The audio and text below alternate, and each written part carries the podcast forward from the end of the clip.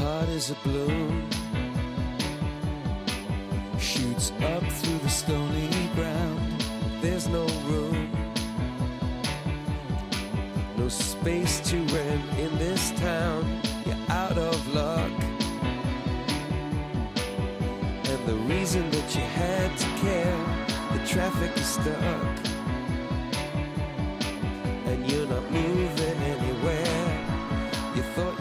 Comienza en Radio María Sexto Continente, con el obispo de San Sebastián, Monseñor José Ignacio Munilla.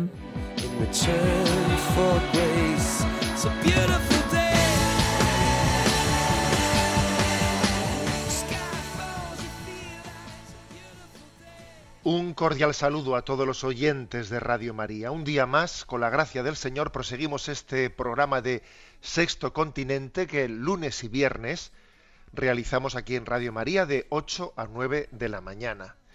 Estamos con el Adviento recién comenzado, un nuevo año litúrgico en el que se manifiesta que Dios no ha perdido la esperanza de nuestra santidad. Es un volver a proclamar que Jesús espera de nosotros nuestra conversión. Alguien dijo que el pesimista es el que se queja de la dirección del viento. El ingenuo, un optimista ingenuo, se sienta, se cruza de brazos esperando a que el viento cambie. Y el cristiano es el que ajusta las velas para que el soplido de, ese, de ese viento, que en nuestro caso es el Espíritu Santo, mueva nuestra barca. Ni nos vamos a dedicar a quejarnos en este año que comienza, ni a cruzarnos de brazos esperando a que las cosas cambien, sino a reajustar las velas para que el Espíritu Santo pueda mover nuestra vida. Insisto, un nuevo año litúrgico, una nueva oportunidad de conversión en la que el Señor tiene grandes planes para cada uno de nosotros. Este programa de Sexto Continente lo realizamos en inter- interacción con los oyentes a través de la cuenta de Twitter arroba, arroba obispo Munilla, a través del muro de Facebook que lleva el nombre propio de José Ignacio Munilla y a través de una cuenta de correo electrónico sextocontinente arroba radiomaria.es en la que recibimos vuestras sugerencias, aportaciones, preguntas. Bueno, y el programa de hoy es continu- continuación del programa del lunes pasado, porque el viernes, con motivo de la retransmisión del viaje del Santo Padre a África, por cierto, con al que nos unimos espiritualmente en estos últimos momentos de su viaje, y vamos a ofrecer este programa por el fruto, por el fruto espiritual de este viaje apostólico, decía que en el lunes pasado comenzábamos, comenzamos una explicación de, de un retiro que dio el Santo Padre el 22 de diciembre pasado en la curia romana que tenía como título 15 enfermedades espirituales a prevenir. Y decía el Santo Padre en aquel, en aquel discurso que est- esto no era un tema únicamente para la curia romana, que era un tema para todos los cristianos, para las comunidades, para los movimientos, los grupos, las parroquias. Por eso vamos, nos estamos aplicando ¿no? esa reflexión sobre las 15 enfermedades espirituales a prevenir. El lunes pasado explicamos las siete primeras, que las leo rápidamente. Enfermedad de sentirse indispensable y creerse inmortal. Segunda, enfermedad del, del martismo, activismo. Tercera, enfermedad de la insensibilidad o del corazón de piedra. Cuarta, excesiva planificación y funcionalismo. Quinta, mala coordinación. Sexta, Alzheimer espiritual. Séptima, enfermedad de la rivalidad y de la vanagloria. Bueno, ahí nos quedamos. Vamos hoy a, terminar, mm, si Dios quiere, pues esta es la segunda parte, las ocho enfermedades espirituales que nos quedan, que son las siguientes. La octava es esquizofrenia existencial, doble vida. Así lo describió el Santo Padre. La doble vida, fruto de la hipocresía y del vacío espiritual en la vida, cuando no somos auténticos, se va acumulando una gran insatisfacción interior. Cuando uno en esta vida no tiene transparencia, cuando no tiene autenticidad, interiormente está triste, tiene una gran insatisfacción. Y eso termina, tarde o temprano, por traducirse en un mundo paralelo, en una doble vida. Vida oculta, incluso disoluta, corrupta, escándalos, doble vida.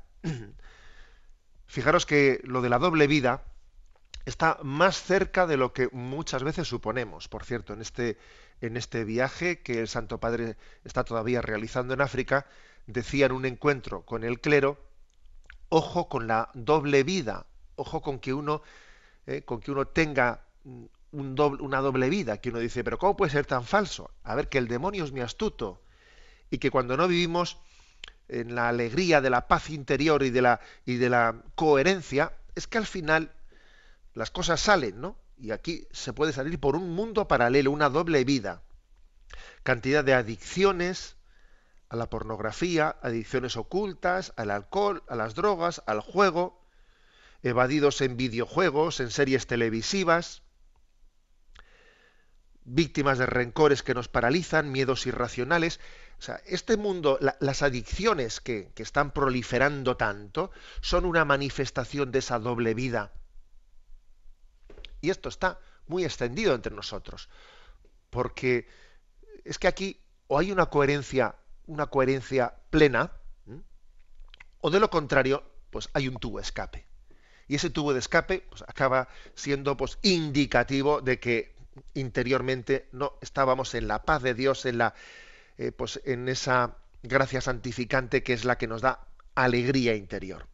¿De qué manera hay que afrontar esta, esta, que, esto, esta enfermedad que el Papa dice esquizofrenia existencial, doble vida?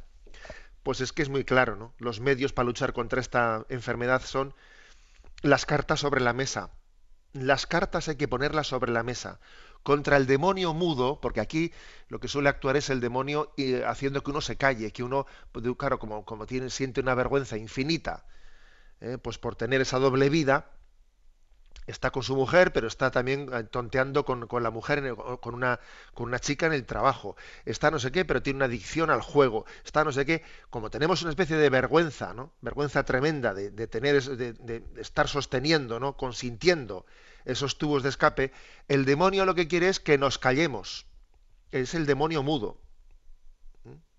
Lo que más le asusta al demonio es un alma que está decidida a pedir ayuda, abriendo su conciencia de par en par. Eso es lo que al demonio le hace temblar. El demonio prefiere las almas de voluntad fuerte, pero que no abren la conciencia. Prefiere eso el demonio. ¿eh? Alguien que tenga un alma, una voluntad muy fuerte, pero que no abre la conciencia. Prefiere eso que tener que enfrentarse a un alma que aunque tenga la voluntad muy débil, tiene director espiritual y es muy claro y transparente. Esto último el demonio ahí no tiene nada que hacer. Por mucho que tenga la, la, voluntad débil, ya, pero como tenga la determinada determinación de poner todas las cartas sobre la mesa y ser transparente, el demonio dice, aquí estoy perdido. Luego, contra la esquizofrenia existencial, contra la doble vida, transparencia, dejarse ayudar.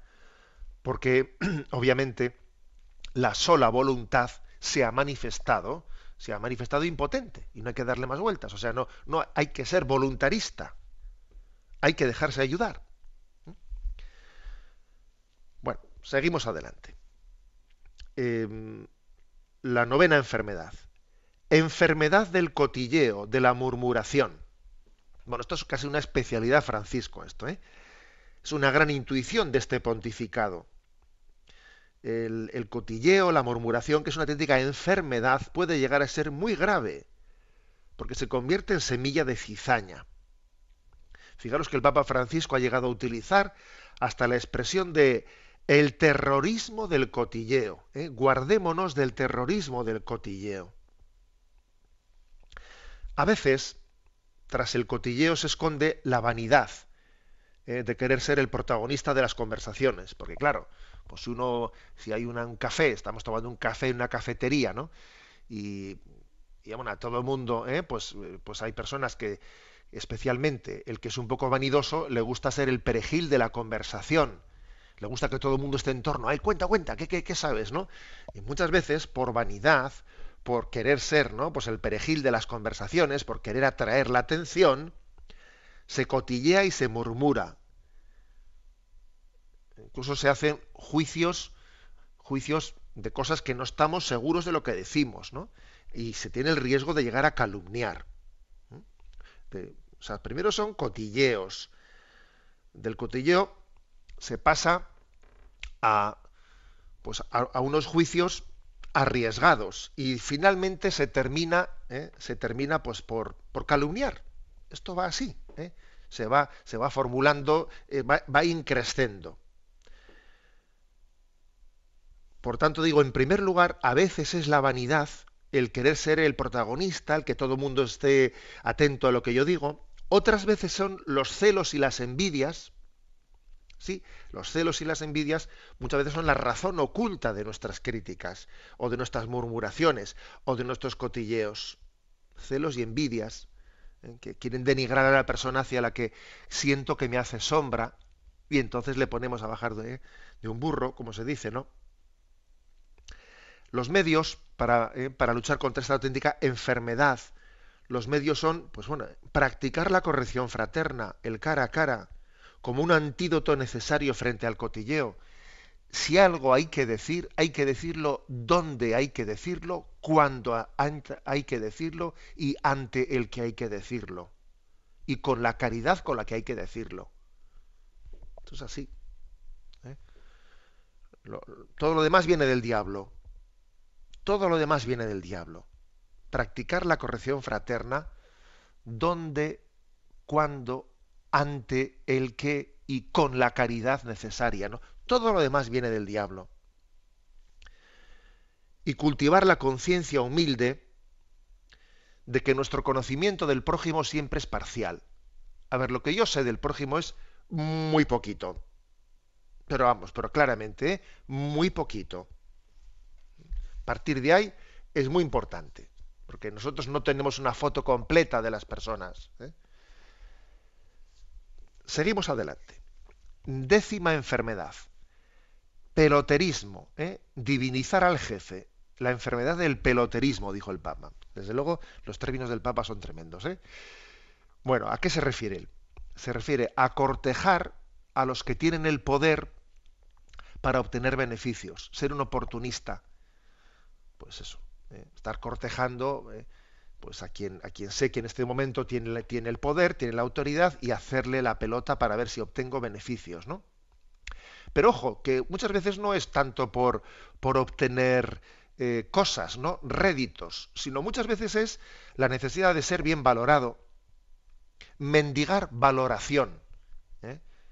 Que digan, ¿qué, ¿qué, tío tan majo, qué tío no sé qué. La necesidad de ser aceptado y valorado nos lleva a hacer muchas tonterías, muchas tonterías. A bailar pues determinados bailes que, que, que, hasta el, aquel al que queremos agradar con eh, haciendo esa tontería, seguro que estará pensando, pues este tío no se da cuenta que hace el ridículo, pero no, pero muchas veces nos ocurre eso. ¿eh? Pero cuidado, ¿no? Porque también hay otra manifestación contraria de este mismo complejo interior que igual que uno puede, eh, pues esa falta de autoestima le lleva a estar haciendo el pelota, a ser un pelotero con el jefe, también puede que la rebeldía por sistema sea manifestación también de una falta de autoestima. ¿eh? El complejo ante la autoridad se puede manifestar en peloterismo o en rebeldía. Las dos cosas, por los dos lados, en el fondo son manifestación, pueden ser manifestación de una misma, de una misma enfermedad que es una especie de cierto complejo interior. Son manifestaciones de un mismo principio. Quienes utilizan su autoridad también, ¿no? Para obtener el servilismo y la sumisión de sus, sus alternos, también tienen un problema correlativamente, ¿no? Pues porque el abuso de poder, cuando, cuando llega hacerse con indelicadeza, también manifiesta una falta de autoestima, que tiene que afirmarse humillando a los demás. Bueno, y frente a este, a, este, a esta enfermedad, ¿no? que, que, el Papa le llama el peloterismo, ¿no? ¿Qué medios tenemos que eh, poner para, para luchar contra ella? Bueno, pues a la luz de la fe, ver la autoridad, ver la paternidad, ¿no? como un sacramento una imagen, una mediación de Dios. Nosotros en la figura del Padre, en la figura de la autoridad, estamos llamados a ver también a los ojos de la fe, pues una imagen, una mediación de la autoridad de Dios. En la tradición cristiana se nos ha enseñado a orar por el Padre, a orar por la autoridad legítimamente constituida, a orar para, por aquellos a los que Dios ha puesto en sus manos pues una responsabilidad grande, ¿no? También eh, se reza por el Papa, aprovecho también para pedir oraciones también por el obispo, se, se reza por las personas a las que Dios ha puesto en sus manos una autoridad. Pero fijaros, no por ellas mismas, no por ellas mismas, sino porque, porque son, en cierto sentido, como un sacramento, como una imagen, una mediación de la autoridad de Dios. Esto es lo importante. Entender que lo principal no es la persona, sino que es la, un poco el ministerio, la encomienda que alguien ha recibido de Dios. Si viésemos las cosas desde esta perspectiva, el peloterismo no existiría no existiría el peloterismo. Lo que pasa es que nos quedamos ¿no? en los rostros de las personas ante los cuales queremos mendigar valoración, mendigar ser aceptado, en vez de estar viendo a los ojos de la fe una encomienda, un ministerio que representa, que representa la paternidad de Dios. ¿Mm? Bueno, seguimos adelante. La enfermedad número 11, ¿no? En este, pues en este listado de 15 enfermedades espirituales de las que nos habla el Papa. Enfermedad número 11. Enfermedad de la indiferencia respecto, respecto a los demás. Enfermedad de la indiferencia. Bueno, es que esto es muy fácil que ocurra, porque desde el egocentrismo a la indiferencia, pues no hay más que esperar un poquito de tiempo. Cuando tenemos un planteamiento de vida egocéntrico, en la que todo, todo termina, eh, todo pasa por girar en torno a uno mismo, pues al final uno se hace un mapa, un mapa mundi en el que tiene un gran yo en medio ¿eh? y todo lo demás son satélites del yo. Todo gira en torno al yo. ¿eh? Y claro, pues es que del egocentrismo a la indiferencia con respecto a los demás hay un, hay un paso muy, muy, fácil, ¿no? Esto es un poco, claro, eh, acordaros de aquel lo que fue el giro, lo que se llama el giro copernicano, ¿no? El darse cuenta de que el universo no giraba en torno a la Tierra. En aquel tiempo llegaron a pensar que el universo giraba en torno al Sol, ¿no? Aunque ahora hoy en día sabemos que no gira en torno al Sol, pero bueno, ¿eh? se pasó del geocentrismo al heliocentrismo. Y eso fue, bueno, pues un, cambio la cosmovisión muy grande. Bueno, pues desde el punto de vista espiritual, es impresionante el, cambio que supone el que uno pase del egocentrismo al cristocentrismo. es que cambia el panorama totalmente. Eso sí que es un giro copernicano. Esto es un giro, vamos, ¿eh? pasar del egocentrismo al cristocentrismo. Pero claro, mientras, mientras, que uno se mueva en el parámetro del egocentrismo, inevitablemente la gente van a ser satélites, o sea, que giren en torno a uno, ¿no? O sea, que es que nos generan indiferencia. O sea, nos genera indiferencia, ¿no? Nuestro planteamiento de vida hacia los demás. Cuando alguien descubre a Dios y así sale de su egocentrismo, cuando alguien pasa de ser egocéntrico a cristocéntrico, descubre al prójimo. Anda, si este estaba aquí. Anda, si a este le pasaba esto. Anda, si este sufre por lo otro. Cuando Cristo pasa a ser el centro de nuestra vida, descubrimos al prójimo. Y también, ¿eh? otras veces, y complementariamente con esto, cuando se descubre al prójimo, y así hay una especie de terapia, ¿no? de, choque, de salir de nuestro egocentrismo, nos capacitamos para descubrir a Dios. Aquí hay pues como dos vías, ¿no? Para llegar al, mismo, al mismo fin. Descubrir a Dios para poder descubrir al prójimo, o descubrir al prójimo como una, eh, como una vía que me capacita para descubrir a Dios este es, ¿no? Por lo tanto, esta es la, la, enfermedad número 11 en este elenco de las 15 enfermedades de las que nos habla el Papa. Bueno, una cosa importante, estamos en la novena de la Inmaculada. ¿eh? Novena de la Inmaculada y vamos a escuchar hoy un par de canciones. La primera de Gonzalo Mazarrasa, su nombre artístico Gonzalo de María, que tiene como título La Inmaculada. Gonzalo Mazarrasa es un sacerdote que es conocido en Radio María que fue compañero de un servidor en el seminario de Toledo. Bueno, pues esta canción que os voy a poner la compuso, yo fui testigo de su composición, tuve esa, eh, esa alegría, ¿no? Esto fue el día de la Inmaculada del año, del año 83, del año 83, ¿eh? Fijaros que yo tenía 21 años, 22 añitos, 22 años recién cumplidos. Eh, allí en la, en la, Inmaculada. Y recuerdo perfectamente el día que allí nos apareció Gonzalo con esta canción recién compuesta, eh, Inmaculada. La vamos a escuchar.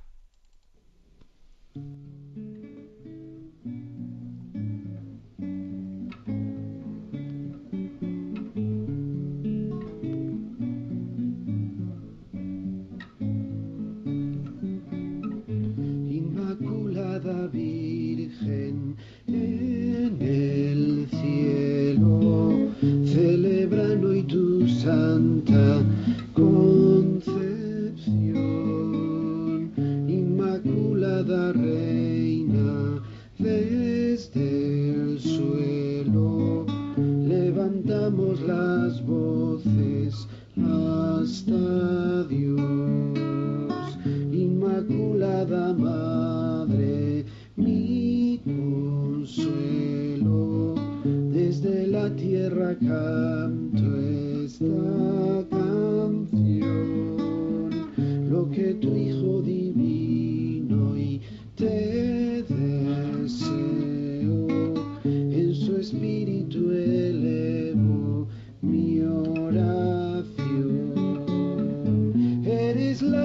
Santa, la Madre del Señor.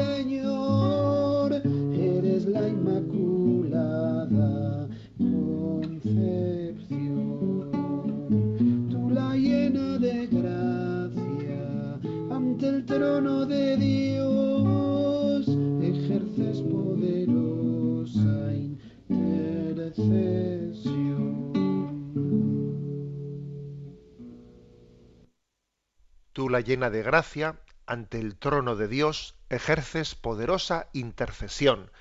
A esa intercesión de la Inmaculada en su novena nos encomendamos. Continuamos con estas 15 enfermedades espirituales a prevenir de las que nos hablaba el Papa Francisco en aquel retiro que dio ante la Curia Vaticana en diciembre del año pasado.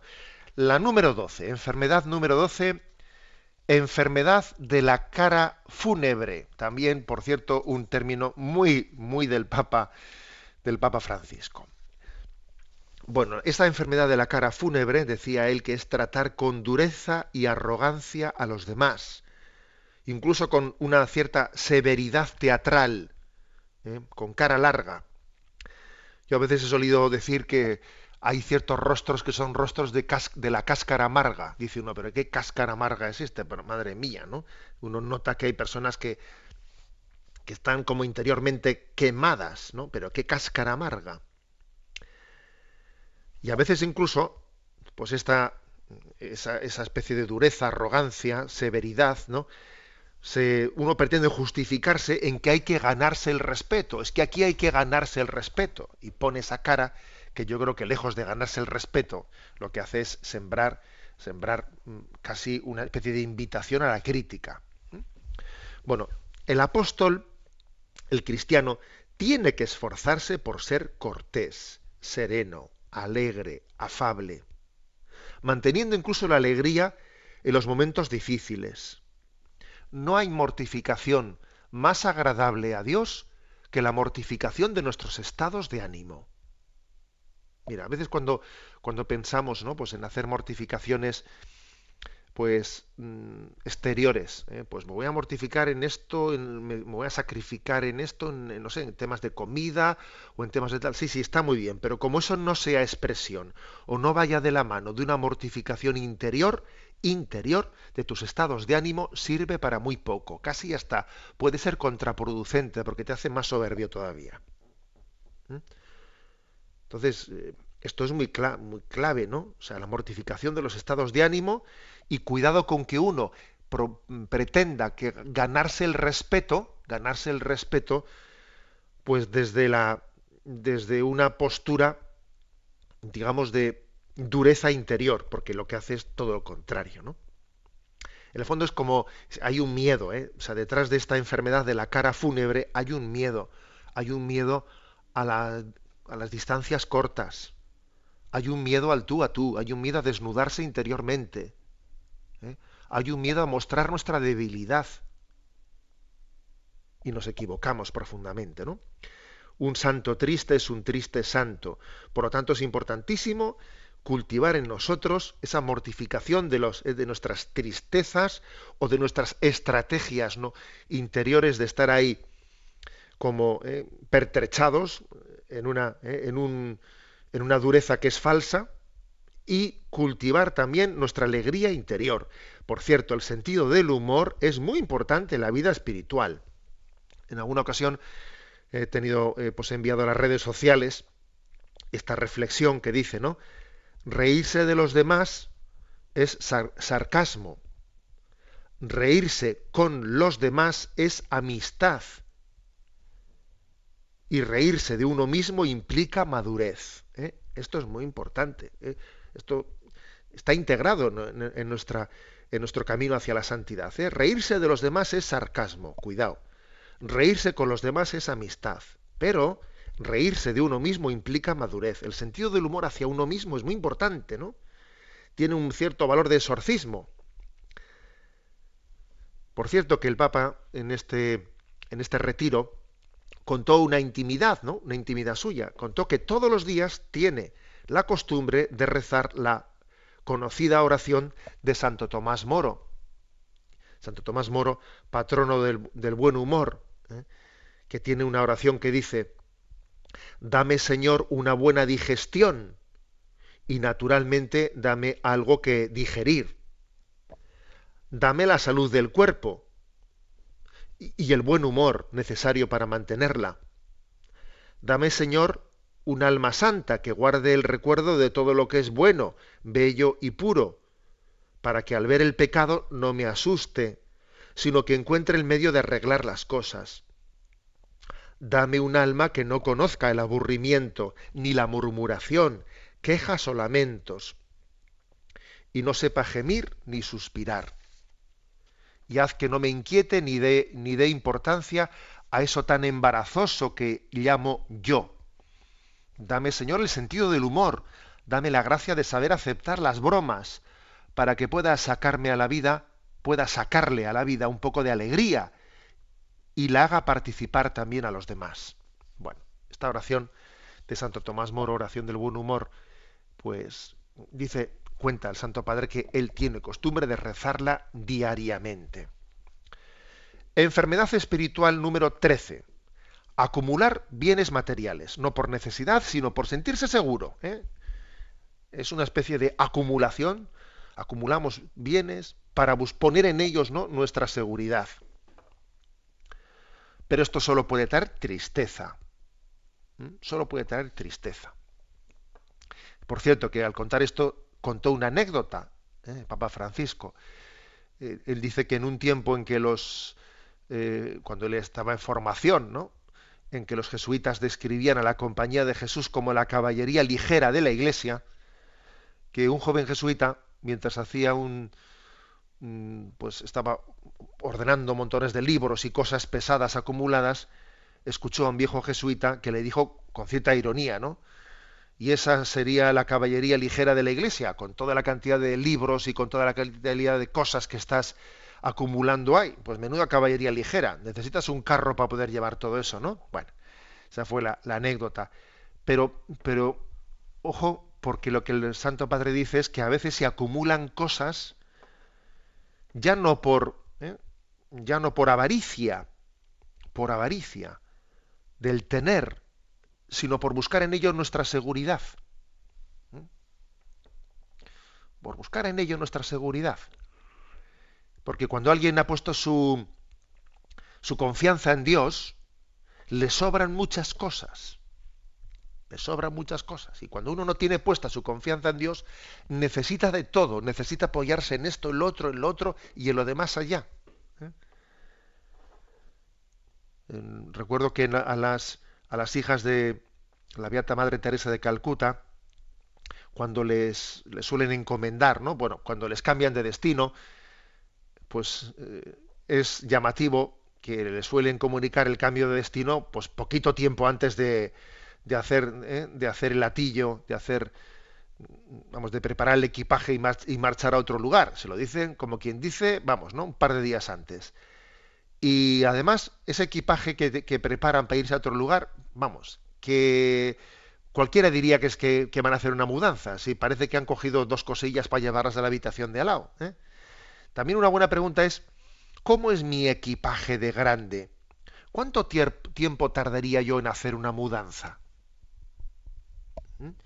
Bueno, detrás de esta pregunta, ya sabemos que hay ¿eh? vocaciones de vida distintas y yo no, estoy pretendiendo no comparar la vocación a la vida religiosa que tiene el voto de pobreza con otras vocaciones distintas, pero el principio espiritual sirve, sirve para todos. ¿eh?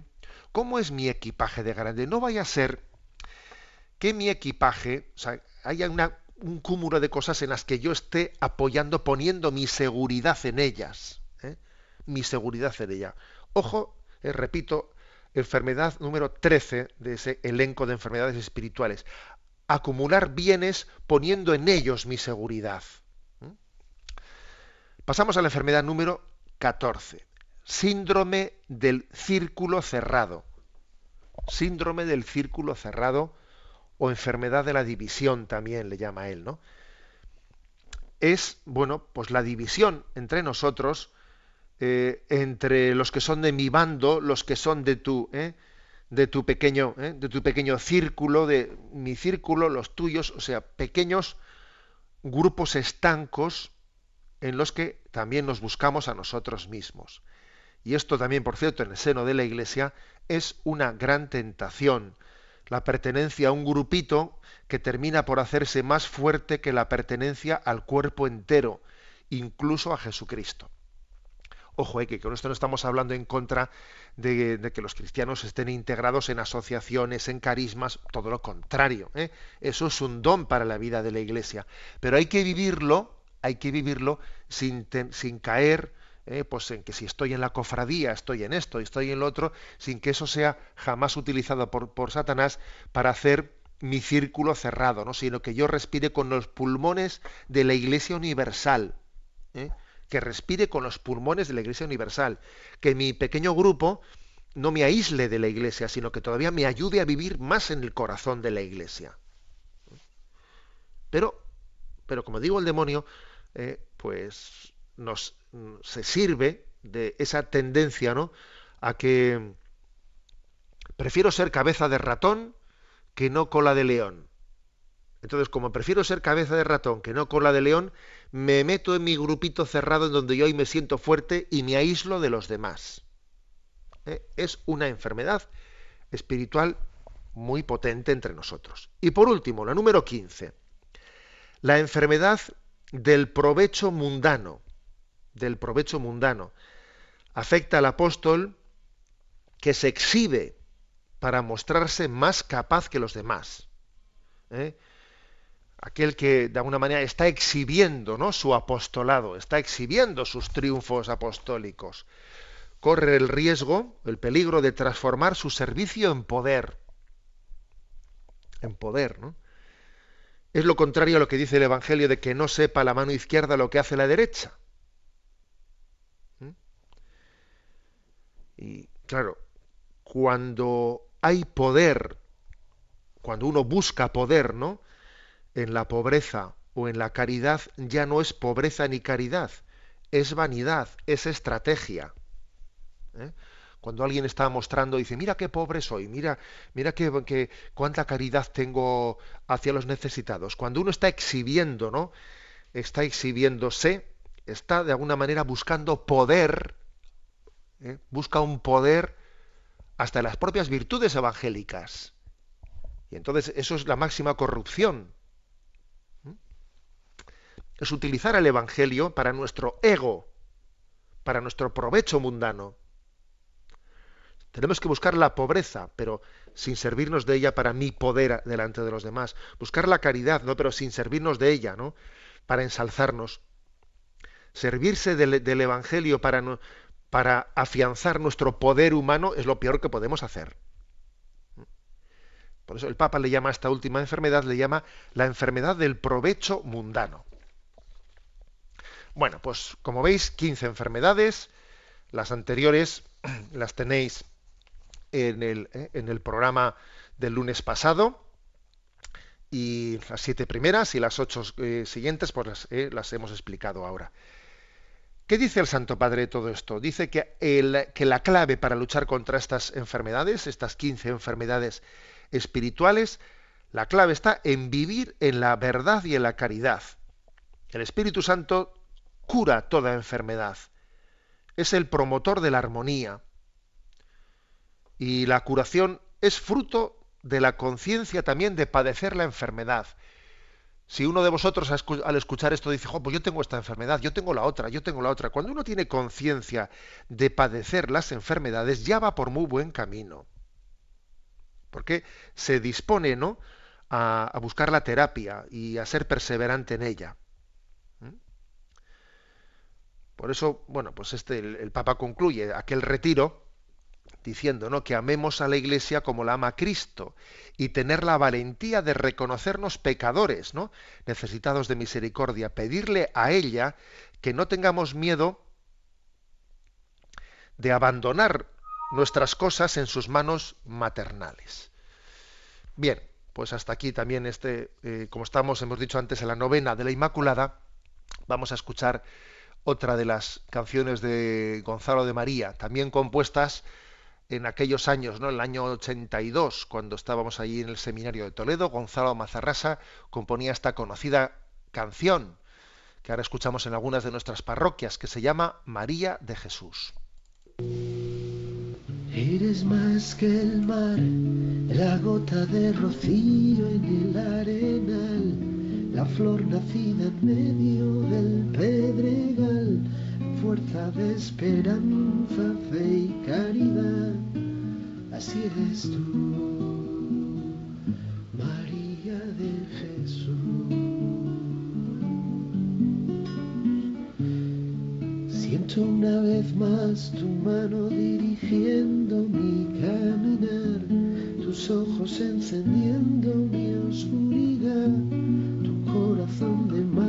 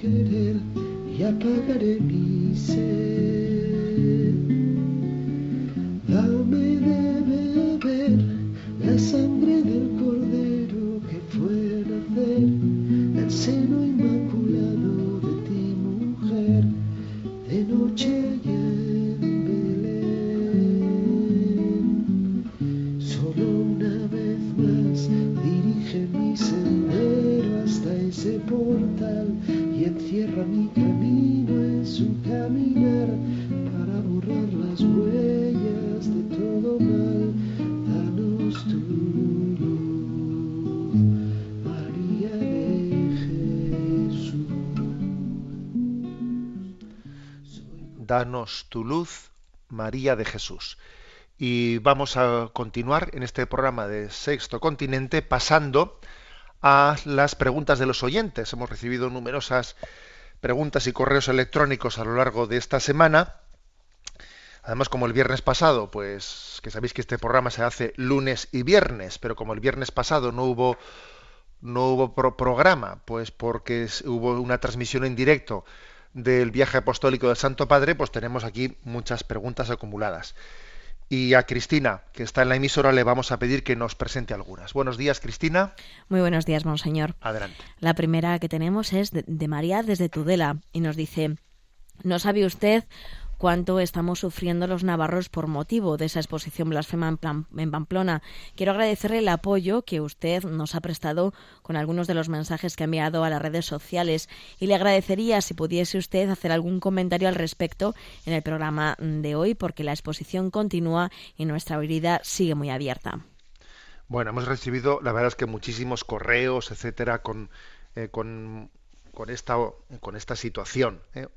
organizada pues, por una exposición en, la que se profana la Eucaristía, la Sagrada Eucaristía, allí en, pues, en Pamplona. ¿no? Y a ver, una pequeña, alguna reflexión complementaria. En primer lugar, creo que es importante que nos que caigamos en cuenta de que quien realiza, ¿no? o quien ha realizado, quien ha realizado tal profanación, pues también es digno de compasión. ¿Mm?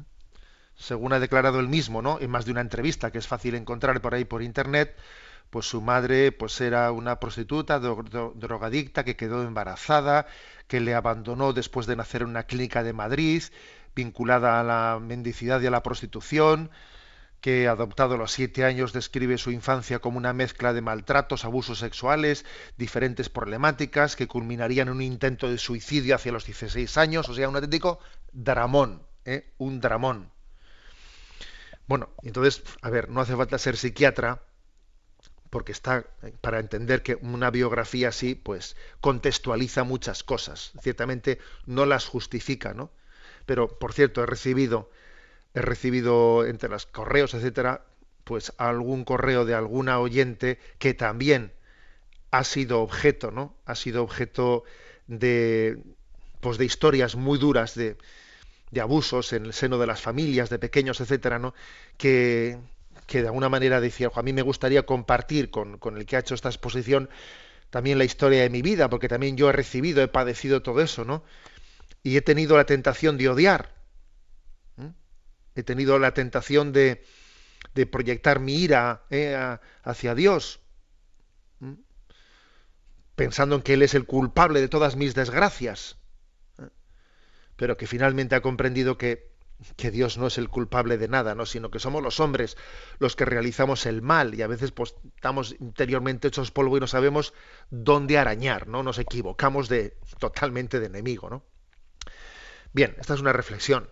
Segundo lugar, tampoco seamos ingenuos, ¿no? Porque ese, este deseo de, de notoriedad o de, o de sí, descargar la rabia interior, también es obvio que hunde sus raíces en heridas psicológicas, pero también tiene otras tentaciones, que está unido a la autopromoción. ¿eh? En esta sociedad de la información y de las redes sociales, ya resulta muy difícil destacar, llamar la atención en medio de los demás, ¿no? El exceso de mensajes, de estímulos que pues ya, ya no son motivadores y a veces se recurre a la estridencia para aspirar a destacar con respecto a los demás, ¿no? Y existe también una habilidad para convertir el escándalo en negocio y en autopromoción.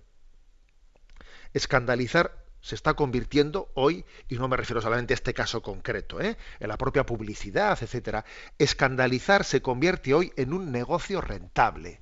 Claro, tú fíjate lo que son pues todos esos programas de telebasura que si pues una cámara oculta en la pues eso en el gran hermano que si la isla de Adán y Eva donde están los desnudos que si, es decir se está utilizando el, eh, esa especie de excentricidad y escándalo como un negocio rentable, una autopromoción.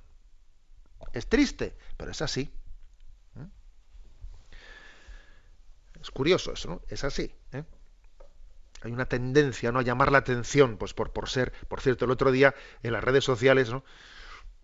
Eh, preparando este programa, entré en uno de los seguidores de Twitter y de repente me encuentro pues un seguidor de Twitter que decía, ¿no? Eh, se autodefinía uno como ecléctico, escéptico, histrión, eh, de religión frisbiteriana ponía, cuando mueres tu alma asciende y se engancha en el tejado. O sea, una serie de tonterías. ¿Cuántas personas, cuántas personas hay que están queriendo llamar la atención, queriendo ser originales, ¿no? Queriendo ser originales. Y claro, cuando, cuando uno eleva ese querer ser original, el querer destacar y encima, y encima autopromoverte y hacer un negocio de ello, pues se llega a extremos tremendos, ¿no? Pero bueno, también yo haría, haría la siguiente reflexión que, haya una persona pues que, tenga este grado de heridas y que haya llegado a tener pues, unas actitudes pues que son totalmente contrarias a la convivencia social, etcétera, etcétera, etcétera, hombre, que haya alguna persona así en un mundo tan, eh, tan dilatado no es, eh, no es, de extrañarse, ¿no? Pero lo grave también es la dejación de la clase política. La dejación de la clase política en este caso creo que es muy grave. ¿eh? Es muy grave. Y, bueno, pues aquí comenzando por la presidenta del gobierno navarro, pues que hizo unas, unas declaraciones que me parecieron absolutamente, yo vamos, hice referencia a ellas en un en un mensaje en las redes sociales, ¿no? cuando dijo que mm, ella ve razonables las diferencias en torno a, la exposición. ¿eh? Esas diferencias razonables son pues, el reflejo de una sociedad que es pluralista. ¿no? A ver, perdón, eh, eso es absurdo. Ver razonable el que unos quieran profanar la Eucaristía y otros se enfaden porque haya sido profanada. Eso no son diferencias razonables. ¿eh? Y, esas declaraciones me parece que dicen mucho, ¿eh? reflejan un no posicionarse ante la realidad, o mejor dicho, posicionarse de una manera equivocada. ¿no? Yo envié a las redes sociales un mensaje que decía la solución no está en la imparcialidad ni en la equidistancia, sino en el respeto. ¿no? Imparcialidad y equidistancia no se puede tener ante una profanación como esa. Y luego finalmente, pues en el ayuntamiento, bueno, pues la presidenta del gobierno navarro le echó la pelota al ayuntamiento diciendo que era competencia suya, ¿no? Y en el ayuntamiento, el pleno del ayuntamiento, pues hizo una votación en la que, pues, eh, Unión del Pueblo Navarro se quedó solo y los y los demás partidos, comenzando pues por, por de Bildu, el alcalde, Geroa Valle, Izquierda, eh, Izquierda Esquerra y Aranzadi votaron en contra y el Partido Socialista se abstuvo, se abstuvo frente a la petición de retirar, eh, de retirar esa, esa exposición. Y claro, pues a las autoridades políticas uno, uno les hace la siguiente pregunta, oiga, ¿y si esa exposición hubiese sido, digamos, una profanación contra Mahoma, ustedes no la, hubiesen retirado o no la hubiesen retirado. Vamos, porque es que es obvio que no nos estamos respetando a nosotros mismos. Estamos hablando de un diálogo interreligioso, estamos hablando ¿no? pues de este encuentro, de este encuentro entre, entre religiones para formar una convivencia entre nosotros y resulta que no estamos respetando la propia casa. Para poder tener un encuentro interreligioso, uno tiene que partir también de su propia identidad. Si yo desprecio la propia cultura cristiana, ¿cómo voy a hablar de un diálogo interreligioso y de un encuentro entre culturas? ¿Eh? yo creo que es, eh, que es eh, la reflexión que se me ocurre, ¿no? Ante tantas llamadas y tantas correos que, que, hemos recibido. Creo que tenemos que vivir, sé que estamos sufriendo, sí, pero vamos a vivir, yo creo que salir de esta reafirmados en la adoración eucarística. Reforcemos las capillas de la adoración perpetua, reforcemos la, eh, que el sagrario de nuestras parroquias sea un lugar especialmente entrañable, que sea el corazón de las iglesias. ¿no? Vamos a salir de esto con habiendo reafirmado la centralidad de la Eucaristía en la vida, en la vida de la Iglesia. Bueno, perdón porque me, me he extendido. Adelante, Cristina, con la siguiente pregunta seleccionada. Pues Paco desde Murcia nos pregunta, el pasado 15 de noviembre se convocó la Marcha por la Vida en Madrid y muchas ciudades de España. Mi sorpresa ha sido que esta manifestación ha pasado con más pena que gloria. A mi parecer observo que la defensa de la vida es poca y parece fragmentada. Desde aquí en Murcia también existe otra actividad todos los meses, para ser más concreto los días 25 de cada mes, un rosario por la vida. Me consta, dice, que en muchas ciudades de España también, rezado ante la puerta de uno de los dos centros abortistas de esta ciudad. Este gesto se se viene realizando desde hace más de siete años que yo recuerde ininterrumpidamente. Actualmente Viene muy poca gente, juntándonos esta última vez cuatro personas. Temo que desaparezca. Lo más fácil es enfriarse cuando no ves la respuesta de la gente. Da la sensación que a los pro vida nos están arrinconando. Me gustaría saber si este, esta acción la ve con buenos ojos la Iglesia Católica y tener algunas palabras para motivarnos a seguir con este tipo de iniciativas. Pues obviamente, claro que sí, lo, ve con buenos ojos la Iglesia y, y comparto con el oyente pues el hecho de que en ciertas, ¿no? en determinadas, mm, digamos, causas y en determinados, digamos, eh, pues valores, ¿eh? valores morales, también tenemos el riesgo de funcionar bajo el efecto de la ley del péndulo. ¿Eh? que en un momento determinado estamos motivados y luego en otro momento determinado pues, pues nos fijamos en otro aspecto, olvidando el anterior, existe ese riesgo.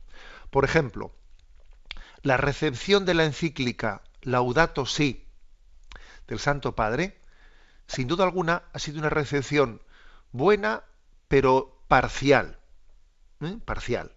Porque es curioso que todo lo que la encíclica Laudato Si ha afirmado sobre la importancia de una ecología integral y una ecología que ponga al hombre, al ser humano en el centro de la ecología, pues es que eso ha sido olvidado. ¿eh? La, encíclica dice claramente que no se puede defender el aborto y ser ecologista.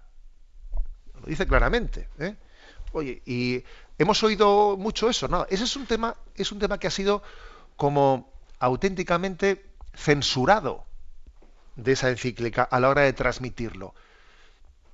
Yo he escuchado muchas presentaciones de, Laudato Si en las que ni se ha mentado esto, ni se ha mentado la afirmación del Santo Padre de que no se puede ser abortista y ecologista al mismo tiempo. ¿Mm? también es cierto que hay que decir no se puede ser pro vida y no tener mm, sensibilidad ecológica. O sea, es decir, que los valores morales tienen que, que, ir Mm, que, pronunciarse conjugadamente, armónicamente. No es uno y me olvido del otro, ¿no? Es que a veces nosotros somos así. Si ahora nos, centramos en que tocamos el violín, el que tocamos el violín, pues entonces nos olvidamos del trombón. Y si nos fijamos en el trombón, nos, olvidamos del violín. No, todo hay que conjugarlo. ¿eh? Hay que conjugarlo todo. Por ejemplo, también como, como hemos dicho en la intervención anterior del oyente con el tema de, a ver, si es que es curioso, ¿no? Que por, por, por subrayar el diálogo con las otras religiones y las demás culturas nos tenemos que olvidar de la nuestra o qué? Tenemos también que, que valorar la propia cultura y religión para poder ponernos poner en diálogo con las otras culturas y religiones. ¿eh? O sea, ¿cómo, cómo, por, qué se, ¿por qué se contraponen las cosas? Por ejemplo, el sábado tuvimos aquí en San Sebastián pues la inauguración de un centro cultural islámico en el que tuve ocasión y oportunidad de estar y decir unas palabras, unas palabras dirigidas a los hermanos, a los hermanos de religión islámica, eh, pues, recordando las palabras del Concilio Vaticano II sobre lo que nos une con el Islam, eh, pidiendo la colaboración en una en, pues en la construcción de una misma sociedad y al mismo tiempo pues les pedí que luchasen eh, que nos ayudasen a luchar ¿no? contra esa interpretación del islamismo fundamentalista que impide la libertad religiosa a los cristianos en aquellos lugares, etcétera, etcétera. O sea, ¿por qué no se puede decir todo conjugándolo? ¿Por qué nos tenemos que quedar con el blanco o el negro? ¿Por qué no somos capaces de hacer una visión integrada y armónica de las cosas? ¿Eh? Aquí parece que hay que elegir o, uno es un xenófobo, ¿eh? o uno es un xenófobo, o ha perdido su identidad, su identidad personal. Y no, pues es que hay que tener capacidad de, valorar tu propia, ¿eh? tu propia cultura e identidad y tener capacidad de diálogo y de encuentro y de encuentro con los demás. Y aquí, en este otro tema, lo mismo. O sea, es que uno tiene que tener eh, un valor ecológico, o sea, saber que el mundo es la casa común de todos y que el respeto a la naturaleza, ¿no?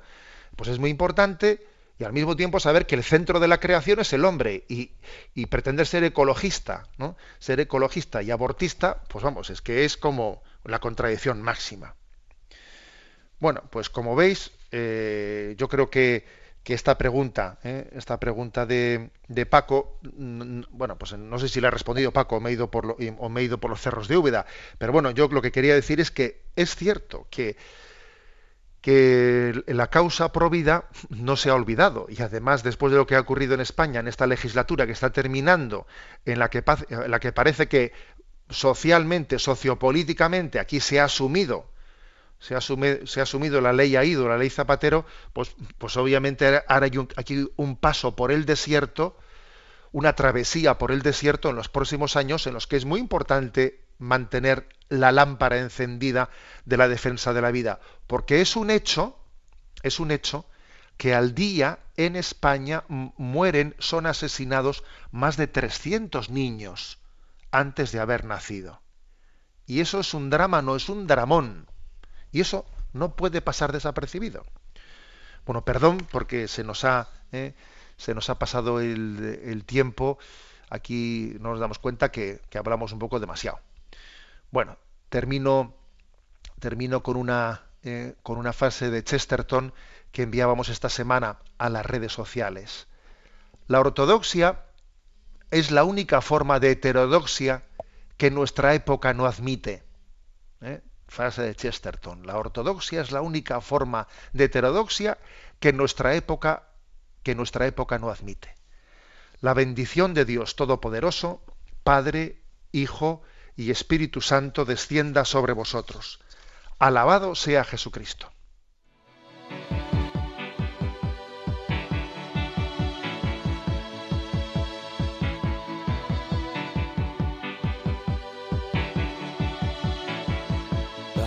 Is a balloon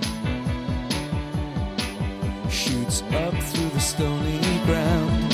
There's no room space to rent in this town.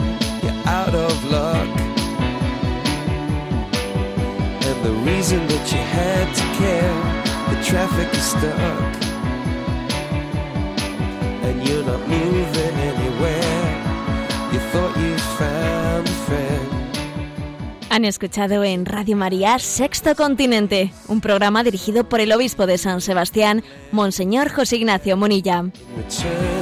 For grace. So beautiful.